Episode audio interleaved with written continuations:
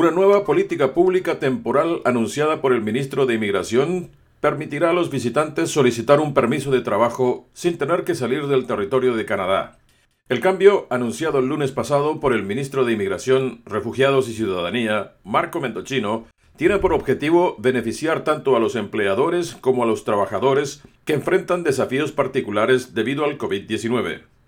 Hasta ahora, los visitantes no podían obtener un permiso de trabajo mientras se encontraban en territorio canadiense, incluidos aquellos cuyos empleadores habían aprobado su contratación.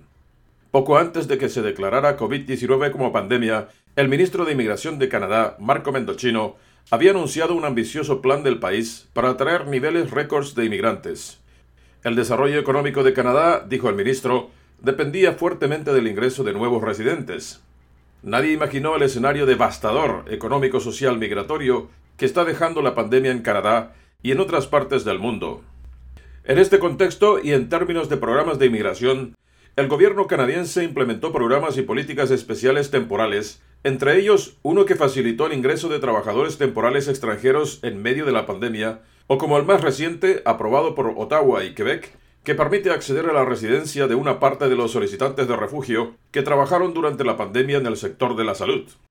Un programa que crea controversia por no abrirse a todas las personas que trabajaron en los centros de salud, como los agentes de seguridad o el personal de limpieza, entre otros. Ahora, debido a una nueva política pública temporal, los visitantes que se encuentran actualmente en Canadá con una oferta de trabajo válida podrán solicitar un permiso de trabajo específico del empleador y, si se aprueba, recibir el permiso sin tener que salir del país. Los extranjeros que lleguen a Canadá como visitantes después del 24 de agosto del 2020 no podrán acogerse a la política pública.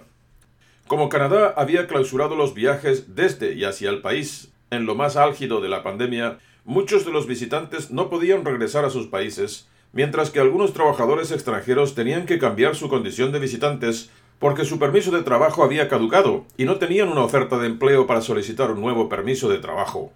Algunos empleadores de Canadá también se enfrentaron a la escasez de mano de obra y de conocimientos especializados durante ese periodo, en particular los que suministran bienes y servicios importantes de los que dependen los canadienses. Esto es lo que se propone mejorar Ottawa. Todos los tipos de visitantes que cumplen los criterios pueden presentar una solicitud en virtud de esta nueva política pública, incluidos los titulares de visados especiales, los visitantes de negocios y los que entraron en Canadá con una excepción de permiso de trabajo en virtud de la Estrategia Mundial de Aptitudes.